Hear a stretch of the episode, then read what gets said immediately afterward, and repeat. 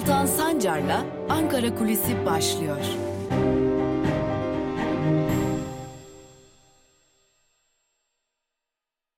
Merhabalar sevgili Özgürüz Radyo dinleyicileri. Haftanın son gününden Ankara Kulisi'yle merhabalar diyelim. Ve tabii ki YouTube hesabımızın sevgili takipçilerine de bir kez daha merhaba demiş olalım. Haftanın son Ankara Kulisi programıyla sizlerleyiz. Tabii hafta boyunca siyaseti konuştuk, dış politikayı konuştuk, e, her şeyi konuştuk. Ama tabii dün önemli bir gündü. 11 Mart 2020 tarihinin üzerinden tam bir yıl geçti. Bu bir yıllık süreçte Türkiye'nin neler yaşadığı hepimizin malumu. 11 Mart 2020 daha doğrusu 10 Mart'ı 11 Mart'a 11 Mart'a bağlayan gece Sağlık Bakanı Fahrettin Koca'nın bir anda bir açıklama yapacağına dair bilgi haber kuruluşlarına düştü. Tabi ister istemez akta Çin'de görülen İtalya'yı adeta e, yıllar yıllarca geriye götüren e, ve bütün dünyaya yavaş yavaş korku salmaya başlayan koronavirüs salgınının artık Türkiye'de gelir geldiğine dair herkes hemfikirdi. Ama kaç vaka açıklanacağı noktasında ciddi soru işaretleri vardı. Sağlık Bakanı Fahrettin Koca bundan tam bir yıl önce çıktı kameraların karşısına ve bir vakamız var dedi. İlk vakanın da 89 yaşındaki bir eczacı olduğunu da biz bu yıl öğrenmiş olduk. Üzerinden tam bir yıl geçti. 365 gün geçti. Bugün 366. gün.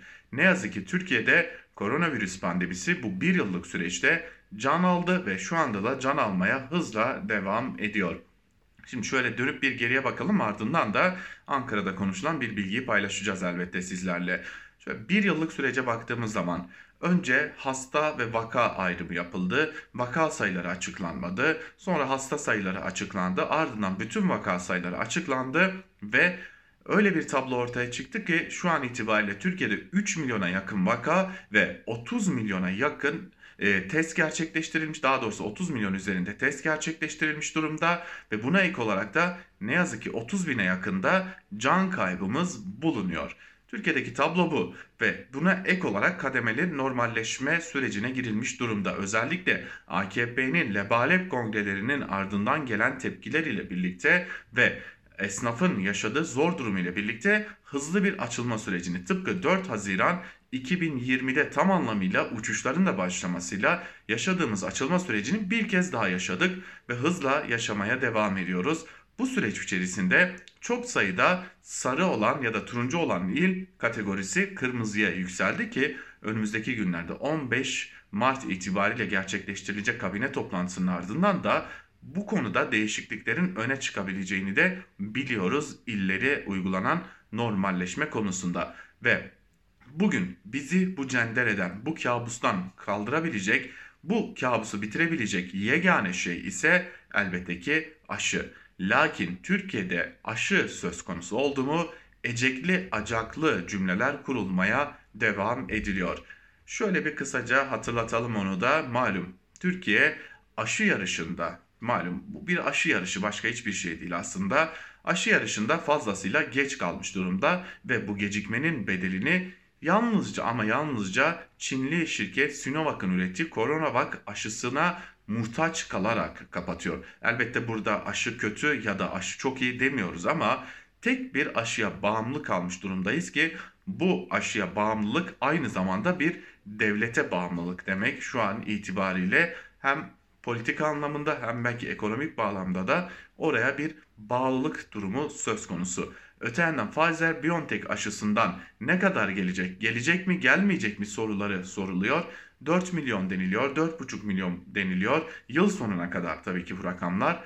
Öte yandan 500 bin önümüzdeki zamanda, zaman diliminde kısa bir zaman diliminde gelecek deniliyor. Bu tarz cümleler kuruluyor ama Sağlık Bakanı Fahrettin Koca daha önce baharın son dönemlerini işaret etmişti ve demişti ki ilkbaharın son dönemlerinde bizler aşılamayı tamamlamış olacağız. Ve bahsedilen aşılama en az 50 milyon yurttaşın aşılanması. Yani Türkiye'ye 100 milyon dozluk aşının gelmesi demekti. Öyle bir şey söz konusu olmayacak. Aşı başka bir bahara kaldı, sonbahara kaldı. Yani Türkiye'de aşılama 50 milyon kişinin aşılanması, 50 milyon yurttaşın aşılanması. Yani aralarında risk grupları, aralarında yaşı ileri olanlar, aralarında çok ciddi bir şekilde toplumun içerisinde olup çalışanlar bunların bulunduğu geniş bir kesim ki fark etmişsinizdir zaten aşılama hızı yavaş yavaş düşüyor. İşte bunlar ancak sonbahara kadar aşılanacaklar. Bu da bize aslında neresinden bakarsak bakalım 6 aylık bir zaman dilimi getiriyor. Peki önümüzde 6 aylık bir zaman dilimi var iken Türkiye 3. dalgayı yaşayabilir mi? Türk Tabipleri Birliği mümkün diyor. Kaldı ki Almanya 3. dalganın başladığını ilan etmiş oldu. Türkiye'de 3. dalganın eşiğinde dün 14 bin yeni vaka açıklandı. Bu 14 bin vaka sayısı artabilecek çünkü 40 binden fazla da İngiltere kaynaklı mutasyon bulunuyor. Peki kabinenin gündeminde herhangi bir kapanma ya da herhangi bir normalleşme adımından geri adım atma var mı? Şu an itibariyle yok. Yani 15 Mart'ın gündemini bugünden söyleyecek olursak aşı başka bir bahara kaldı. Hükümetin gündeminde de normalleşmeden geri adım ve tam kapanma yok. Türkiye 3. dalgayı öyle görünüyor ki böylesi bir ortamda karşılayacak diyelim. Pandeminin birinci yılını geride bırakmış oluyoruz. Ne yazık ki yitirdiğimiz 30 bine yakın yurttaş var ve 3 milyona yakın vakamız var. Dileriz ki 2020 yılında yaşadığımız kabus 2021 yılının son dönemlerinde öyle görünüyor. Çünkü sonbahara aşının kalması nedeniyle son dönemlerinde artık yavaş yavaş sona erer. E, tabii uzun sürecektir koronavirüsün bir grip gibi normalleşmesi. Ancak dileriz ki özlediğimiz o normal hayata da 2021'in sonlarına doğru kısmen de olsa kavuşuruz diyelim. Başka bir pandemi olmaması umuduyla da bu programı böylelikle bitirelim. Haftaya pazartesi gününde Ankara Kulisi programında tekrar görüşebilmek umuduyla. Hoşçakalın.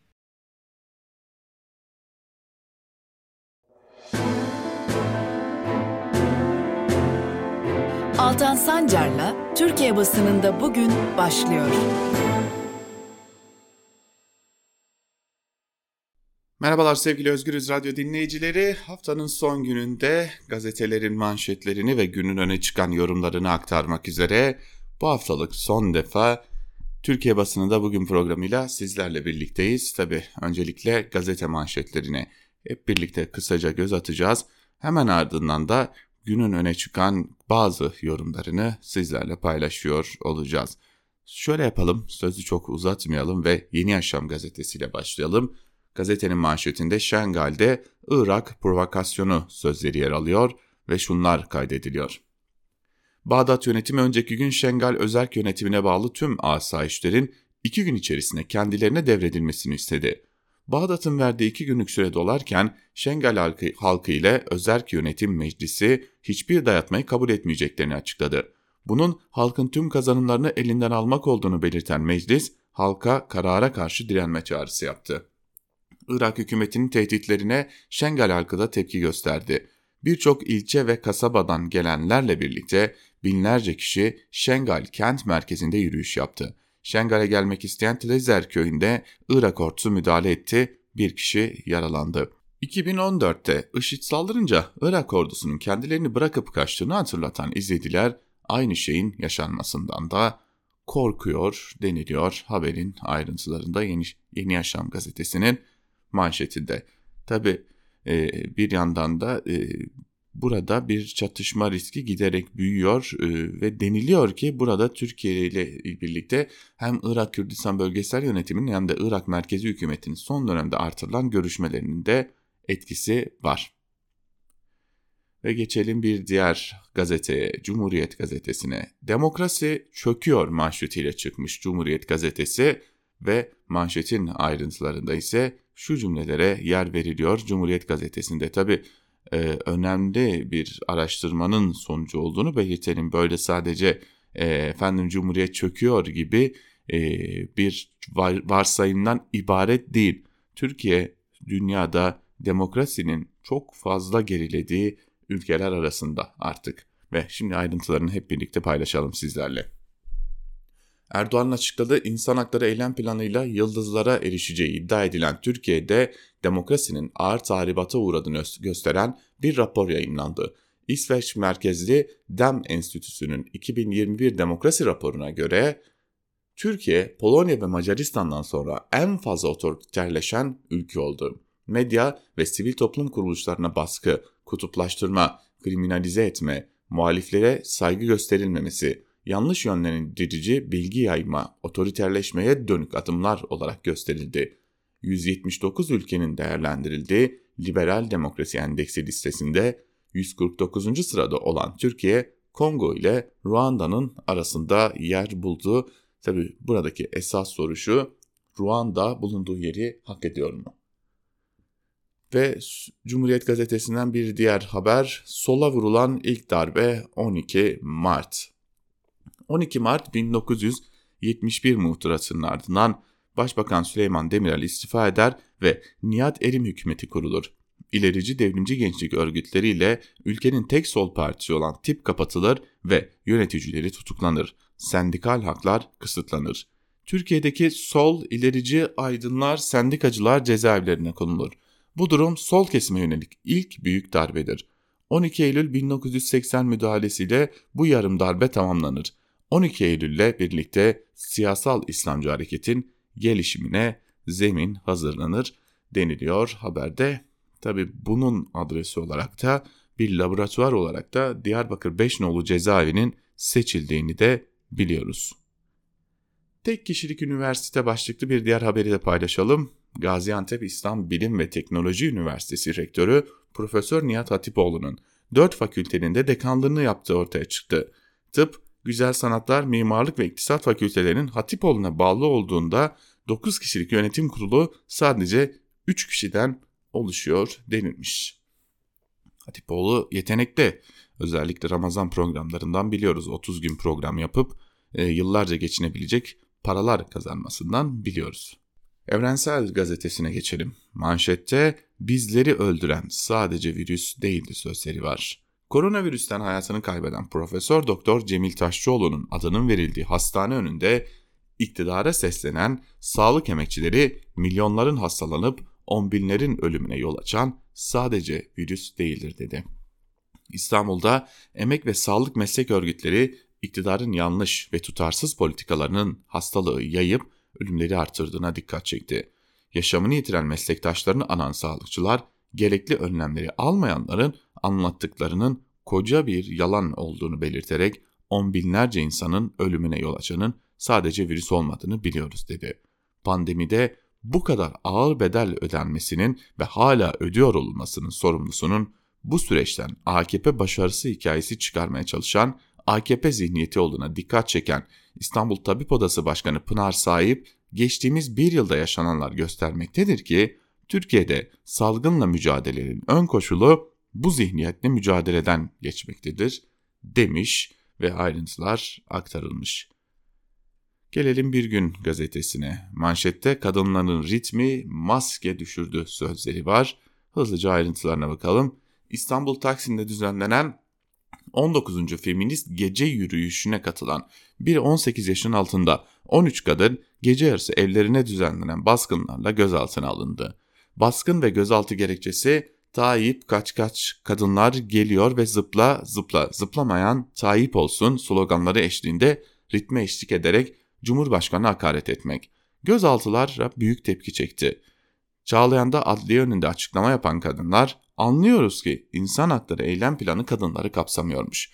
Tayyip kaç kaç demenin hatta bu sloganın ritmiyle zıplamanın neresinde hakaret var dedi. Kadınlar akşam saatlerinde adli kontrol şartıyla serbest bırakıldılar deniliyor. Junta 50 yıldır devam ediyor başlıklı bir diğer haber. Ülkenin her köşesine yayılan özgürlük ve eşitlik taleplerinin kanlı bir junta ile bastırılmasından bu yana 50 yıl geçti. Üniversite amfilerinden fabrika direnişlerine, köylü mitinglerine uzanan büyük uyanış dönemi sonraki yıllarda gerçekleşen büyük direnişlerin de ana rahmi oldu. Tiple başlayan, dev genç yaratan, diski var eden bu süreç aynı zamanda emperyalist müdahalelere, faşist örgütlenmelere ve gerici saldırılara da tanıklık etti. Bu süreç içerisinde Amerika Birleşik Devletleri Gizli Servisi CIA tarafından desteklenen gerici faşist yapılar içerisinde faaliyet yürüten onlarca isim ülkenin son 35-40 yılının yönetiminde söz sahibi oldu. Gelinen karanlık sürecin tohumları da o dönemde atıldı. Türkiye 1960'ların başıyla birlikte büyük bir toplumsal değişime tanıklık etti. Bir gün gazetesinde 12 Mart'a ilişkin kaleme alınan haberde böyleydi. Suudiler borç taktı, yaptırımı bile yok. Ülkenin bir dönem bölgedeki en önemli müttefiki olan Suudi Arabistan ile sadece diplomatik değil, ekonomik ilişki de sorundu. Türkiye'den uçak bombası alan Suudi Arabistan 120.3 milyon dolarlık borcunun 48.1 milyon dolarlık bölümünü ödedi ancak 66.2 milyon dolar zamanında ödenmedi.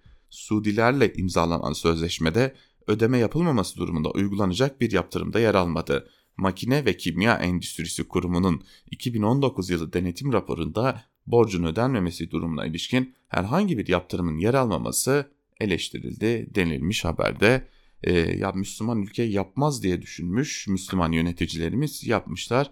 Artık geriye tek bir yaptırım kalıyor beddua etmek. Sözcü gazetesine bakalım manşette karnımız aç, öfkemiz dolu sözleri yer alıyor. Milyonlarca ailenin geçim derdi pandemiyle daha da ağırlaştı. Devletin desteği yetersiz, hayat pahalı, maaş az. Millet çaresiz, feryat göğü açtı. Sıkıntıyı en çok hisseden ise emekliler. Antalya'da bir grup emekli boş tencere tavayla sesini iktidara duyurmaya çalıştı. Karnımız aç, öfkemiz dolu diyen emekliler şunları söyledi. Peş peşe gelen zamlar emekliyi açlıkla baş başa bıraktı. Halkın boş tenceresine sırt çevirenler iktidarlarını sürdüremezler. Emeklilere her ay bin lira gıda desteği verilmeli denilmiş manşetin ayrıntılarında. Tabi nasıl verecekler o da bir muamma. Tabi daha doğrusu verecekler mi nasılını geçtik de verecekler mi diye soralım önce. Ve Karar Gazetesi manşette 130 milyarın hesabını yargı sorar sözleri var. Hemen ayrıntılarını paylaşalım sizlerle. Hükümetin Merkez Bankası rezervlerine yönelik değerlendirmeleri tatmin etmi, edici açıklama beklentisini karşılamadı. Davutoğlu rezerv kuru durdurmak için tüketildi. Kur da sorumsuz politikalarla dalgalandı. Bunun hesabını kim verecek sorusunu yöneltti. Babacan siyasi hesap vurgusu yaptı. Zamanı gelince bunlar hem idari hem yargısal denetime tabi tutulur.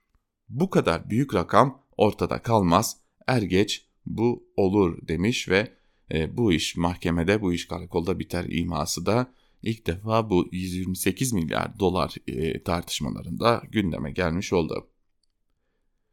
Ve bir diğer haber, 3. pikin kıyısındayız başlıklı bir haber. Türkiye'de ilk vakanın birinci yılında konuşan Sağlık Bakanı 2020'ye çöken kabus 2021'de devam etmeyecek. Çok geçmeden salgın şimdiki gücünü kaybedecek dedi. Lakin vakaların 14 bin bandını aştığı dönemde uzmanlardan kritik uyarılar geldi. Bilim Kurulu üyesi Profesör Doktor Serap Şimşek Yavuz, varyantların etkisiyle 3. piki yaşamak üzereyiz. Zorunlu olmadıkça kalabalıklara girmeyelim diye konuştu. Profesör Doktor Mehmet Ceyhan da ne yazık ki ders almadıklarımız aldıklarımızdan fazla görünüyor eleştirisini yapmış. E, o zaman burada hata yapan ve e, daha doğrusu yalan söyleyen diyelim bunun adı yalandır. Sağlık Bakanı Fahrettin Koca oluyor. Tarihin üstüne 46 dükkan isyanı. Ankara Ulus'ta yıkılan İller Bankası binasının yerine dükkan projesine Mimarlar Odası Ankara Şubesi'nden tepki geldi. Kaza alanında insan kemiklerine rastlandığını hatırlatan Şube Başkanı Tezcan Karakuşçan'dan kalıntıların Ermeni mezarlığındaki cenazeler ait olduğunu söyledi. Faaliyetlerin durdurulması için yargıya başvuracaklarını belirtip 46 dükkan için tarihin yok edilmesi kabul edilemez denildi. Çok merak ediyorum bu ülkede herhangi bir Müslüman mezarının üstüne e, kalkıp da böyle bir şey yapılsa ki yaparlar bu iktidar döneminde yapılır ona hiç itirazım yok da e, yapılsa e, acaba ne oldu nasıl bir kıyamet kopardı gelin görün ki bu ülkede işte e, Ermenilerin Yahudilerin mezarları üzerine bunlar rahatlıkla yapılabiliyor. Ve gelelim iktidarın gazetelerine. Sabah gazetesine bakalım. Manşette Gazi Yüzbaşı kardeşine emanet sözleri var ve şunlar kaydediliyor. 11 askerin şehit olduğu helikopter kazasından mucize eseri yaralı kurtulan Yüzbaşı Uzun Çakman doktor kız kardeşi ağabeyinin tedavisiyle bizzat ilgileniyor. Ameliyatları başarılı geçen Uzun Çakman kız kardeşi Doktor Handan Uzun Çakmak uyanık ağabeyinin tedavisiyle bizzat ilgileniyor. 3 gündür çalıştığı hastanede yatıp kalkan Her türlü süreci takip eden Doktor Uzun Çakmak, ağabeyinin mucize kurtuluşuna ve tedaviye verdiği olumlu tepkiyle şükrediyor denilmiş. 12 Mart utancı başlıklı bir diğer habere bakalım. Bugün demokrasi adına büyük utancın 12 Mart darbesinin 50. yıl dönümü. Üzerinden yarım yüzyıl geçti. 12 Mart 1971'de askerler muhtına verdi. Seçimle gelmiş hükümetin çekilmesini istedi. Demokrasiye hedef alan bu saldırıya maalesef o gün meclis direnemedi. Muhtırayı yırtıp çöpe atamadı. Arkasında CIA ve ABD'nin olduğu darbeye solcu birçok kuruluşta destek verdi denilmiş. Gerçeği de böyle çarpıtmışlar. İşte bu ülkenin e, sabah gazetesi de bu işte. Hürriyet gazetesiyle devam edelim. Manşette mutasyon seferberliği sözleri yer alıyor. Nasıl bir seferberlikten bahsediyorlar biz niye göremedik bakalım. Sağlık Bakanlığı 76 şehirde 41.552 kişide tespit edilen mutasyonlu virüse karşı önlemleri arttırdı. Bütün illeri uyaran bakanlık alınması gereken önlemleri bir bir anlatmış. Bakalım nelermiş. Mutasyonlu vakalar artıyor, hastane yatış ve ölümlerde artış bekleniyor. Maske, mesafe ve hijyene dikkat edilsin. Toplu bulunan yerlerde girişte HES kodu sorgulaması yapılsın. Toplantı ve ziyaretlerin tehlikesi halka anlatılsın. Resmi kurumlara vatandaşın daha çok gittiği günlerde ek önlem alınsın. AVM ve pazar yerlerine içeride kaç kişinin bulunduğunu gösteren tabela asılsın. Suriyelilerin yoğun yaşadığı yerler yakından takip edilsin. Okullar denetlensin, hastanelerin salgına hazırlık planları gözden geçirilsin, mutasyon tespitine yönelik analiz yapılsın denilmiş. O zaman buradan şunu anlıyoruz. İşimiz Allah'a kalmış. Hepimizin yardımcısı olsun. Çünkü burada bir tek elimizi açıp e, bir tek ama bir tek e, dua edelim ki bu iş bizi teğet geçsin demek kaldı. Bakıyorum Milliyet Gazetesi de aynı manşette çıkmış mutasyon alarmı manşetiyle. İstanbul'da Covid-19'a savaşın ön cephesinde uyarı var. Virüs daha da güçlendi, salgında belirleyici faktör kapalı mekanlardaki doluluk oranı olacak denilmiş. Ben bu haberleri ciddiye alamıyorum sevgili dinleyiciler. Yani e, ortada bu mekanları açan, kapalı mekanları açan ki insanlar iflasın eşiğindeler, destek olamadıkları için açan, destek olunması gerekirken destek olamadıkları için açan bir e, iktidarla karşı karşıyayız. E, hal böyle olunca da tabii ki e, virüsün yayılımı da çok hızlı bir şekilde durdurak bilmeden artıyor, artmaya da devam edecek gibi görünüyor. Tabii burada bu kimin umurunda diye de sormak gerekecek çünkü iktidar ben buradan nasıl bir rant çıkarırım, nasıl bir e, söylem çıkarırım onun derdinde. Ve gelelim iktidarın son iki azılı gazetesine Yeni Şafak'a. Manşette karada ve havada altyapı tamam sıra rayda sözleri yer alıyor. Evet karada ve havada altyapı tamam. Her yer ücret garantisi verilmiş 128-200 liralık geçişler yapılabilen köprüler otoyollarla donatıldı. E, havada da malum geçiş yine yolcu garantisi verilen havalimanları var. Sıra rayda ne yapılacak merak ediyorum. Şöyle bir bakalım.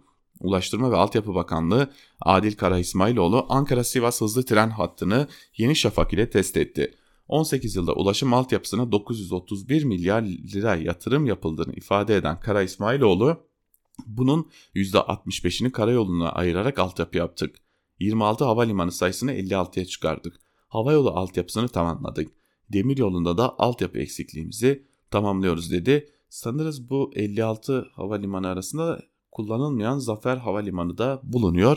Öte yandan Ankara'da bir tren garı yapıldı. Yüksek hızlı tren garı yapıldı. O yüksek hızlı tren garında da e, milyonlarca yolcu garantisi verildi ve bunun karşılığında bir yolcu e, garantisi karşılanmadığı için de tabii ki yine olan giden bizim cebimizden gitmiş oldu. İşte havada, karada, denizde, uçakta, şurada, burada yatırımları böyle yapıyorlar. Hazineyi batırdıkça batırarak yapıyorlar. Ve Akit'in manşetinde her türlü şiddetin kaynağı alkol sözleri yer alıyor. E, iyice, iyice kafayı sıyırdılar. Tüm Türkiye'nin yüreğini yakan kadına şiddet olaylarının temelinde alkol, uyuşturucu ve kumar bağımlılığı yatıyor. E, bar, meyhane, pavyon ve daha birçok e, edebe mugayir mekanın müdavimleri ve şiddetin faili ya da mağduru oluyor. Araştırmalara göre cinayetlerin %85'i, kadına şiddet vakalarının %70'i, tecavüz olaylarının ise %50'si alkol kaynaklı deniliyor. Haberin ayrıntılarında şimdi ben ne kaynaklı olduğunu biliyorum da hangi zihniyetten kaynaklı olduğunu hepimiz biliyoruz da şu İstanbul Sözleşmesi'ne savaş açan gerici bir avuç beyinsizin e, kaynaklı e, kaynak olduğunu biliyoruz da esasen e, böyle efendim bu e, alkolden kaynaklanıyor gibi ucuz bir takım e, söylemlerle kendilerini temize çekmeye çalışan, kendilerini kurtarmaya çalışan bir yapıyla da karşı karşıyayız diyelim. Sözü de çok uzatmaya gerek yok. Gazete manşetlerini noktalayalım ve günün öne çıkan yorumlarıyla devam edelim. Hazır Akit'e bu kadar kızmışken bu kadar söylenmişken de e, T24'ten Mehmet Teskan'ın Bahçeli'nin tek tip gazeteci projesi başlıklı e, yazısını da sizlerle paylaşmış olalım. Bahçeli'ye haddim olmayarak naçizane önerim iki gününü ayırsın basın tarihi okusun. Tek tip gazeteci, tek tip yorumcu hayalinden vazgeçsin. Son zamanlarda en çok eleştirilen MHP Genel Başkanı Devlet Bahçeli. Eleştirenler, gazeteciler, yorumcular. Son aylarda en fazla saldırıya uğrayanlar da onlar. Bahçeli'yi eleştirenler. Tesadüf mü? Hatırlayalım. Gelecek Partisi Genel Başkanı Yardımcısı Selçuk Özdağ, gazeteci Sebahattin Önkibar, gazeteci Selim Demira, gazeteci Murat İde, gazeteci Ahmet Takan, araştırma şirketi sahibi Hakan Bayrakçı, TV yorumcusu Avşin Hatipoğlu. Listeye eklemeyi ihmal etmeyelim. Bahçeli'nin eleştirilerinde hedef aldığı iki isim de var. Sözcü yazarları Deniz Zeyrek ve İsmail Saymaz. Allah'tan başlarına bir şey gelmedi. Ve en son Bahçeli ve MHP eleştirdiği için 25 kişinin linç etmeye çalıştığı Levent Gültekin. Bahçeli emir verdi, MHP hedef gösterdi demiyorum. Durumdan vazife çıkaran o kadar çok gönüllü var ki bunların kontrol altına alınmasından söz ediyorum. Görev MHP'ye düşüyor. Bu tiplerin teşvik edilmemesi, prim verilmemesi, sırtlarının okşanmaması, okşanmasının bırakılması, şiddetle kınanmaları gerekiyor. Nedense Bahçeli bunu yapmıyor. MHP lideri ne yapsa olmuyor eleştirilerinden kurtulamıyor. Çareyi tek tip gazeteci yetiştirmekte bulmuş olmalı ki milli şuur ve vatansever öğrencilerin iletişim fakültelerini seçmelerini istiyor. Büyük ortağı Erdoğan'ın dindar ve kindar nesil yetiştirme projesi gibi o da milli şuur gençliği yetiştir projesini önerdi. AKP'nin ilahiyat fakültelerine karşı iletişim fakültelerini çıkardı. Devlet Bey'in medyaya hakim olma planı bu herhalde. Ama durun bir dakika. Bu talebi için attığı tweet Bahçeli'nin 70'li yıllardan kopamadığının rahmetlinin başrolü oynadığı 80'ler dizinin etkisinde kaldığının 90'lı yıllarda yaşadığının ispatı değil mi? Türkiye'de 70'in üzerinde iletişim fakültesi var. Çünkü en kolay kolay kurulan tek fakülte o. Neredeyse her üniversitenin iletişim fakültesi var. Sanki yetmiyormuş gibi Cumhurbaşkanı kararıyla Boğaziçi Üniversitesi'ne bile kuruldu. Neyse mesele bu değil. Konuşulan Erdoğan'ı dindar ve kindar nesil yetiştirme okullarına karşı Bahçeli'nin milli şuura sahip gençler yetiştiren fakülteler kurma hayali. Tutar mı? Tutmaz. Erdoğan'ın dindar ve kindar nesil yetiştirme projesi çöktü. Erdoğan'ın hayali gerçek olmadı. Çünkü eşyanın tabiatına aykırıydı. Olmadı zaten. Bahçeli'nin de hayali olmaz. Bahçeli bu talebiyle ülkeden kopuk olduğunu bir kez daha gösterdi. İletişim fakülteleri mezunları gazeteci mi oluyor? Nerede? Keşke olsa. Eskiden de o. Şimdi 70'ten fazla iletişim fakültesini bitiren gençlerden medyada %10'u iş buluyor. %10'u demiyorum 10 kişi diyorum. İş bulurlarsa öpsünler de başlarına koysunlar diyor Mehmet Teskan. Hürriyet gazetesinden Abdülkadir Selvi ise AKP'nin kulislerinin fısıldandığı adam diye tabir ettiğimiz Abdülkadir Selvi ise önce kabine mi kongre mi başlıklı bir yazı kaleme alıyor ve yazının bir bölümünde şunları kaydediyor. AKP'nin bir siyasi geleneği vardı. Büyük kongrede parti yönetimi yenilenir, kongreden sonra ise parti yönetiminden ve meclis grubundan bazı isimler kabineye alınır. Böylece bakanlar kurulu değişirdi. Parlamenter sistemde bakan olan milletvekillerinin istifa zorunluluğu olmadığı için bir sorun yaşanmazdı. Başkanlık sisteminde ise ne olacağı tam belli değil. Ama siyasi kulislerde kabinenin 24 Mart'taki büyük kongreden önce değişeceği yönünde bir beklenti var. Önce kabine, sonra parti yönetiminde değişiklik yapılacak deniliyor. Cumhurbaşkanı Erdoğan e, AKP'yi 2023 seçimlerine göre yeniden yapılandırıyor. AKP teşkilatlarında %70 oranında bir değişikliğe gidildi. Gençlik kolları ve kadın kolları genel başkanları değişti. Erdoğan bu değişimi yeni bir anlayış getiriyoruz diye tarif ediyor. Peki o yeni anlayış ne? Erdoğan Kadın Kolları Kongresi'nde şöyle anlattı. O da şu, MYK'ya 50 artı 25 asıl ve yedek. Yani 75 kişilik kadroda artık çalışmayan kimse kalmayacak. Yedek dediğimiz zaman öyle yedekler yok. 75 kişinin çalışacağı bir kadro. Görev taksimatını da buna göre yapacağız. Cumhurbaşkanı Erdoğan 2023 seçimlerini seçimlerden bir seçim olarak görmüyor. 2023 seçimleri Türkiye için tam bir kader seçimine dönüşmüştür diyor. O nedenle parti 2023 seçimlerine taşıyacak kadroları kuruyor. Erdoğan'ın kabinede ve parti yönetiminde yapacağı değişikliklerle ilgili olarak kimsenin bir bilgiye sahip olduğunu zannetmiyorum. Kulislerde bazı değişiklikler konuşuluyor. Ama Erdoğan'a yakın kaynaklardan bilgi almadan yapılan değerlendirmelerin hepsi fal açmak olur diyor Abdülkadir Selvi. Devam edelim. Hazır Erdoğan'la ilgili konuşmuşken ona dair bir diğer yazıya bakalım. İhsan Çaralan Evrensel Gazetesi'nden Erdoğan'ın gündemi belirleme inisiyatifini kaybettiği bir döneme girildiği görülüyor demiş. Hemen ayrıntılarını aktaralım. Muhalefet ve gerçekleri vermekte ısrar eden Meyda son aylarda Erdoğan iktidarını basit sorular sorarak sıkıştırıyor. Son günlerde gündeme gelen ama yanıtını iktidarın veremediği, vermediği soruların en öne çıkanları şunlar. Merkez Bankası'nın 128 milyar doları nerede?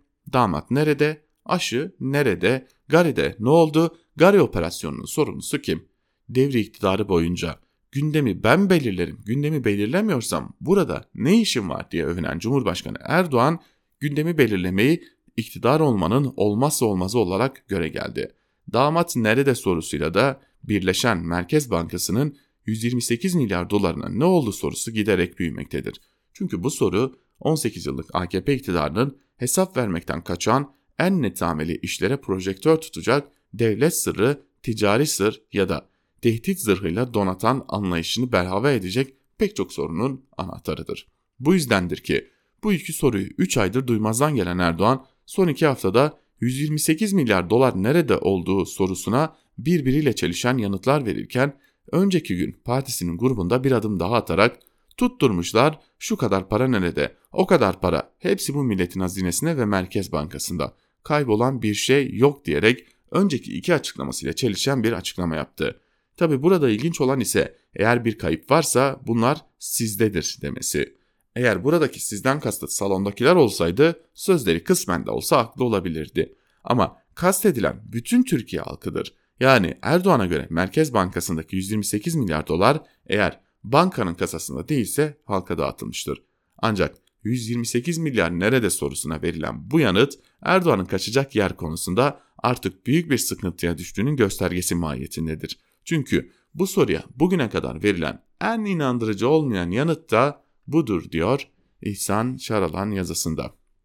Ve son yazımız Bir Gün Gazetesi'nden Yalçın Karatepe ekonomik reform paketini önce biz açıklıyoruz başlıklı bir yazı e, kaleme almış ve yazısının bir bölümünde şunları kaydetmiş.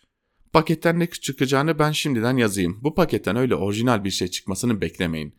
Daha önce açılmamış olan ekonomik paketlerden pek bir farkı olmayacak. İsterseniz bazı tahminlerimizi buraya yazalım.